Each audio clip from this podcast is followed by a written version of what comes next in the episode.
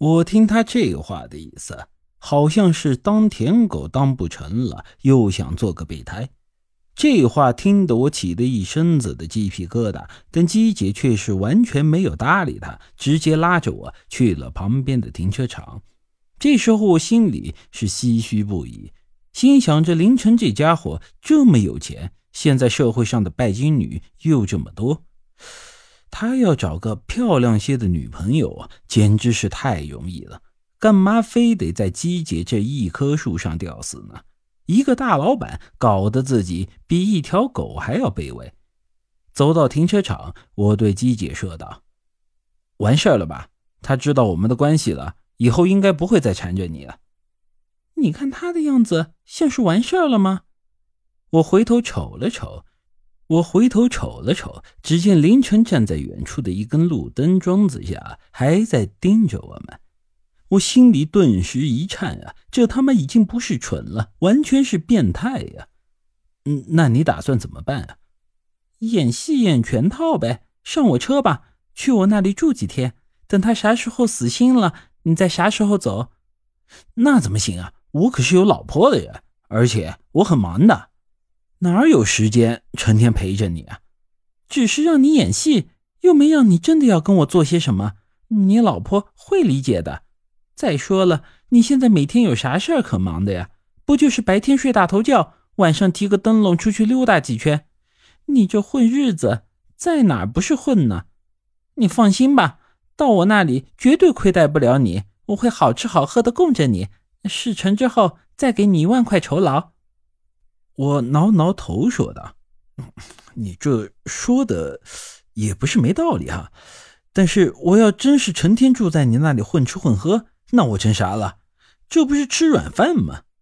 姬姐掏出钥匙打开了车门，面不改色的说道：“两万块，哎，这不是钱多钱少的问题，主要是咱这堂堂七尺男儿，绝对不能做那没脸面的事儿啊。五万，呃，算了吧。”反正我最近肠胃不太好，吃两天软饭好像也没啥。上车吧。姬姐微微一笑，于是啊，我就坐上了副驾驶的位置。这车子从凌晨身边开过时，姬姐还故意在他面前停了一下，然后伸手托住我的下巴，摆了个比较亲昵的姿势。这时候我瞟了一眼车外的凌晨，吓得我咽了口唾沫。他此时的那副样子，那幽怨的眼神，用一个不太恰当的词来形容，那就是病娇。虽然姬姐说她没胆量私下报复我，但我看他这个样子，感觉啊，他真的有可能在某天晚上悄悄跟在我身后，然后几刀子把我给捅了。车子离开主城区。我坐在副驾驶上，一边悠闲地听着夜间广播，一边开玩笑地跟姬姐说道：“你这小短腿还能开车？能踩到刹车和油门吗？你不说话，没人把你当哑巴。什么话嘛！要知道，我现在可是你男朋友，你这个做女朋友的这么冷漠，可是不太称职了。”姬姐侧过来脸一笑：“我好啊，那我就称职一些。”只要你老婆舒瑶醒过来之后不把你大卸八块就行。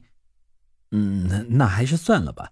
演戏就是演戏，该有的距离还是要得有的嘛。哼，是吗？那我看你刚才搂我的时候可是自然的很呢。哎，你这就不懂了吧？这人出生以后有一些技能是天生的，比如说什么吃奶啊、呼吸啊、撒尿、拉屎，不用学，本来就会。而且男人又要多一项技能，那就是搂女人，这天生的东西嘛，当然很自然了。切，哎，好了好了，不跟你贫了，说点正事儿。前几天我做了一个很奇怪的梦，梦什么梦？你还记得我曾经为了找羊皮卷去了梧桐岭一趟吗？记得呀，事儿都过去这么久了，你还提那干什么？不得不说呀。